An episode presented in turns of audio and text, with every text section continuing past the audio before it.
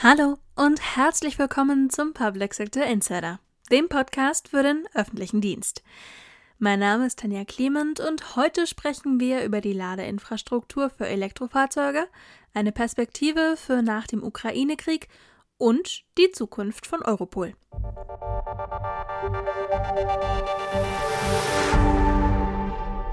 Warum hat die Konferenz der deutschen Innenministerinnen und Innenminister bzw. der Innensenatorinnen und Innensenatoren ausgerechnet in Brüssel getagt?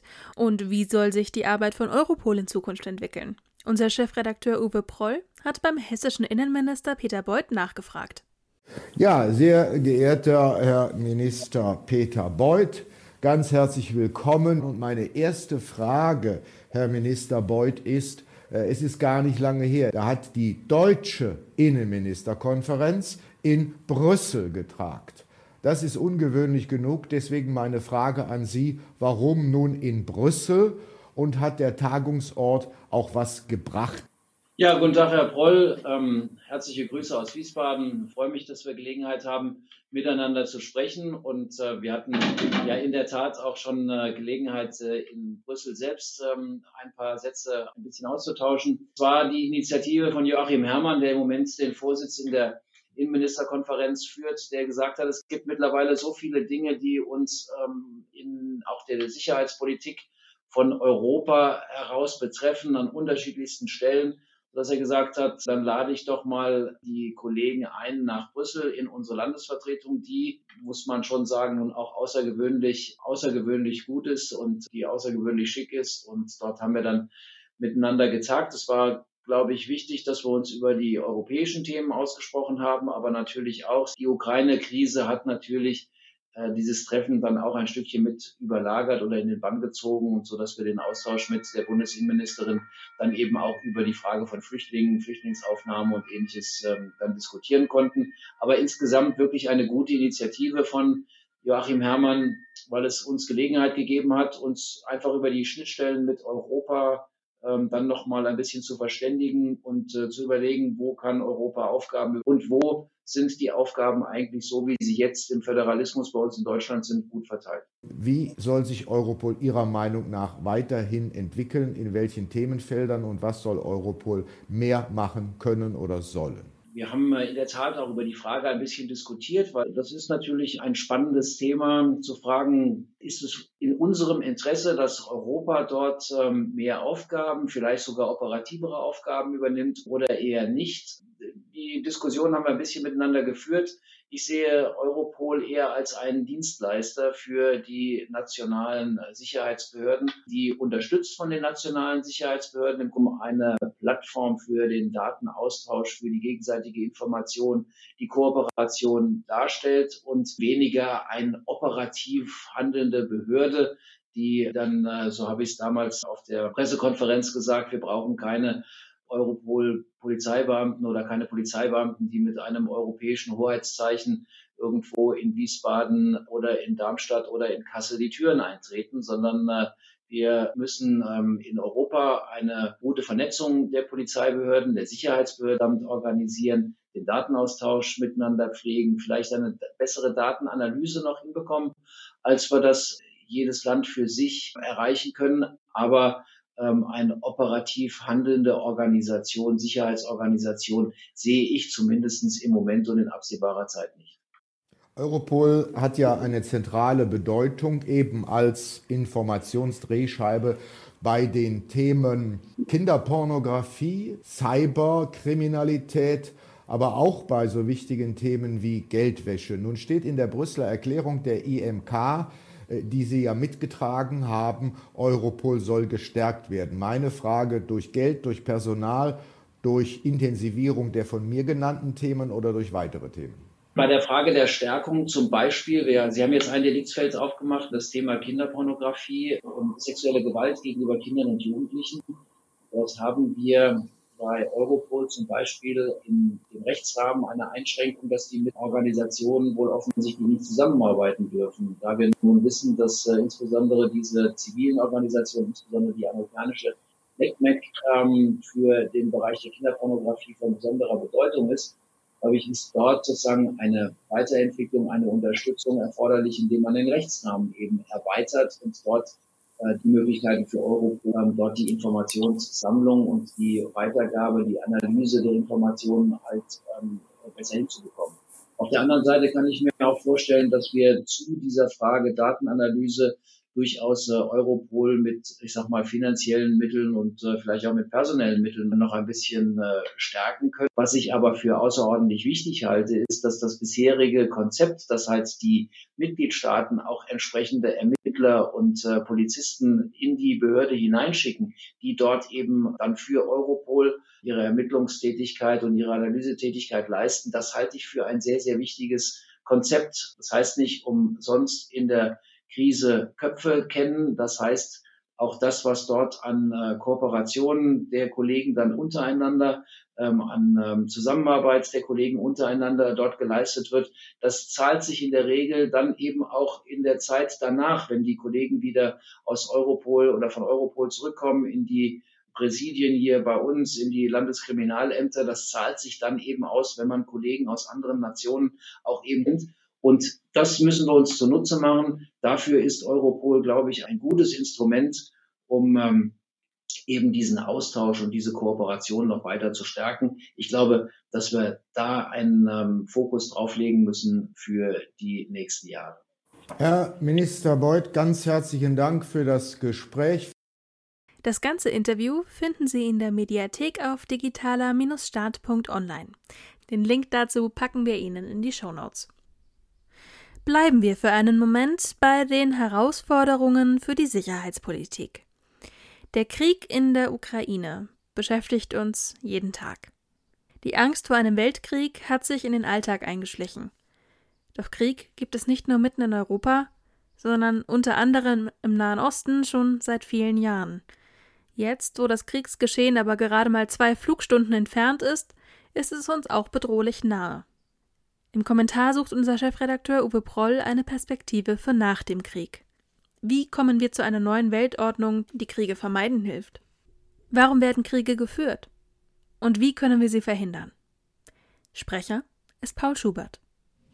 Nach Ende der bipolaren Weltordnung, NATO einerseits, Sowjetunion bzw. Warschauer Pakt andererseits, sind wir in einer instabilen Sicherheitslage, deren Stabilisierung nach dem Ende des völkerrechtswidrigen Angriffskrieges Russlands gegen die Ukraine im Zentrum aller internationalen Anstrengungen stehen muss.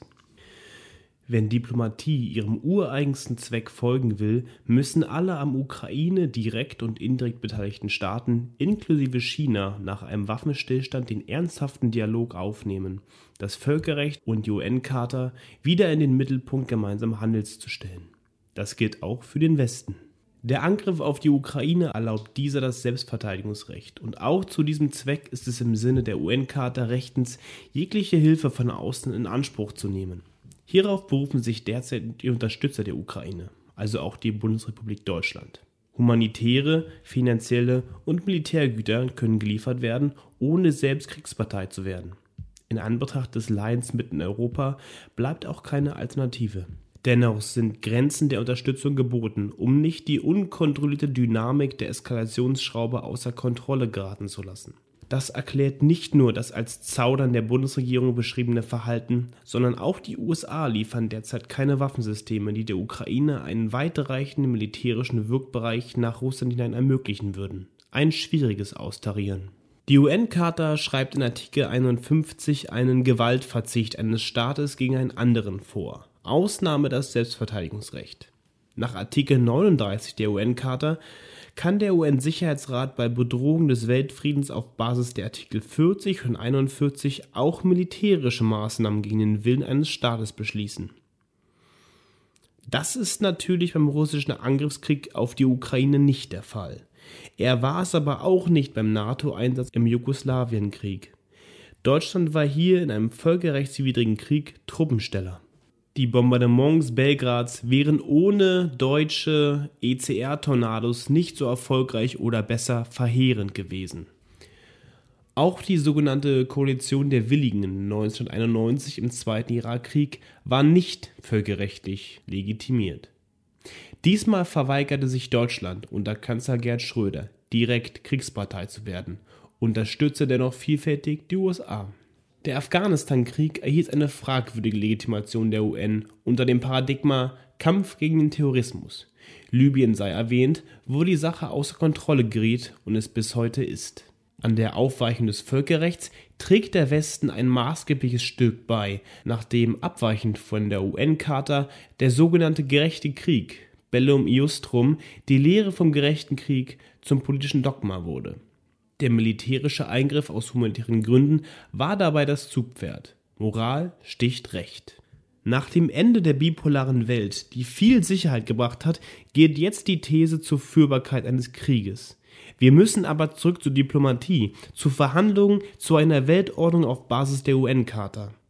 Dafür muss der Westen bereit sein und willig, Russland vorneweg. Doch die verheerenden Auswirkungen des Ukraine-Angriffs und der Sanktionen lassen vielleicht auch Russland keine andere Wahl. Da bleibt noch China, die neue Weltmacht. Doch auch bröselt dieser Anspruch. Den Systemvergleich verliert gerade das Reich der Mitte durch seine Null-Covid-Strategie. Im Volk brodelt es. Die westlichen Demokratien sind besser durch die Covid-Krise gekommen. China steht das Schlimmste noch bevor. Also muss der Westen jetzt die Initiative ergreifen und in einem Bündel von Maßnahmen Glaubwürdigkeit zurückgewinnen. Die Chance war noch nie so groß wie jetzt, das Modell westlicher Demokratien als Vorbild darzustellen. Seit Beginn des Ukraine-Kriegs sind die Preise für Benzin und Diesel auf Rekordhöhen geklettert. Und auch bei anderen fossilen Energiequellen sieht es düster aus.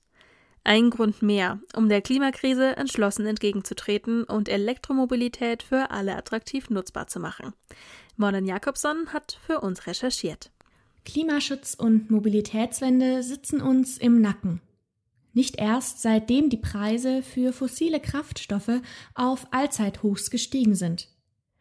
Ein Ansatz, bei dem gerade die Kommunen federführend mitgestalten können, ist die Errichtung einer nachhaltigen Ladesäuleninfrastruktur. Denn, so argumentiert Rechtsanwalt Dr. Jan Deuster, wer sein E-Fahrzeug nicht laden kann, der wird sich auch keins kaufen. Und es soll eben nicht bei dem Privileg derjenigen sein, äh, Privileg derjenigen bleiben, die ein Häuschen haben und sich an der Garage äh, eine Wallbox einrichten können oder die ähm, glücklicherweise am Arbeitsplatz laden können, sondern äh, auch die Straßenparker oder die, die etwas unfein formuliert in der Mietskaserne wohnen und darauf angewiesen sind, dass sie dort im öffentlichen Raum, weil es eben keinen privaten Raum gibt, der das zulässt, ihr Auto laden können. Die sollen auch etwas haben. Dass das nicht immer ganz einfach ist, weiß auch Lars Balzer, Business Development Director bei der Cuvello GmbH. Wir wissen, dass es hier Zielkonflikte gibt äh, in den Städten, auch äh, immer aktuellere. Das heißt, ist der Individualverkehr auf vier Rädern überhaupt noch erwünscht? Wie sieht das Konzept aus? Und das ist natürlich für die Betreiber und für die Ladeinfrastruktur eben ganz, ganz äh, spannend beziehungsweise wesentlich. Das heißt, es wäre natürlich unschön, wenn man sich dann nach dem Aufbau der Ladeinfrastruktur entscheidet, dass bestimmte Straßenverkehrs beruhigt werden, die gesamte Innenstadtverkehrs beruhigt wird und dementsprechend das Invest, das man hier getätigt hat, einfach ja, abzuschreiben ist. Das heißt, idealerweise hat man zunächst einmal ein, ein Konzept, wie äh, die Zukunft der Stadt aussehen soll, welche Räume wie ausgestaltet werden, damit eben hier auch, wie gesagt, das privatwirtschaftliche Interesse dann auch fundiert ist. Die Planungsphase, in welcher die Kommunen auch den größten Einfluss haben, legt den Grundstein für das weitere Gelingen einer nachhaltigen Ladesäuleninfrastruktur. Laut Deuster tritt hier das Kernproblem zutage. Nämlich, wie verteilen wir die wertvolle öffentliche Fläche? Äh, können wir das einfach so machen oder müssen wir da wettbewerbliche Grundsätze beachten? Und das äh, Straßenrecht kennt das im Prinzip auch schon. Ähm, auch da muss man äh, verwaltungsmäßig Grundrechtspositionen wahren und deswegen haben einige Städte schon entsprechende Satzungen erlassen, die die Verteilung äh, Gerechtigkeit äh, gewährleisten wollen. Balzer plädiert dafür, proaktiv sich zu überlegen, wo macht es Sinn, wo sind äh, gute Standorte, schlechtere Standorte, die wir aber trotzdem haben wollen und sind die alle anschlussfähig. An diesem Punkt befindet sich derzeit auch der Landschaftsverband Westfalen-Lippe, erklärt Carsten Wibben. Unsere Liegenschaften, wie gesagt, in den verschiedenen 200 Einrichtungen, die wir haben, sind auch unterschiedlich technisch aufgerüstet. Es gibt neue Liegenschaften, die sind von der Elektroinfrastruktur super und äh, super dargestellt. Es gibt aber auch viele Gebäude und Liegenschaften, die sind schon älterer, äh, älteres Zeitalter. Die haben viele denkmalgeschützte Gebäude. Die Elektroinfrastruktur, die auch in der Liegenschaft vorhanden ist, es hat ein gewisses Alter erreicht und kann wahrscheinlich bei höheren Lasten diese nicht mehr tragen. Und das ist etwas, was wir planerisch auch mit bedenken müssen. Eine nachhaltige Ladesäuleninfrastruktur kann also gelingen. Sie muss aber gut vorbereitet werden. Das war's schon wieder für heute. Neues aus dem Public Sector gibt es nächsten Dienstag wieder. Vielen Dank fürs Zuhören, machen Sie es gut und bis zum nächsten Mal.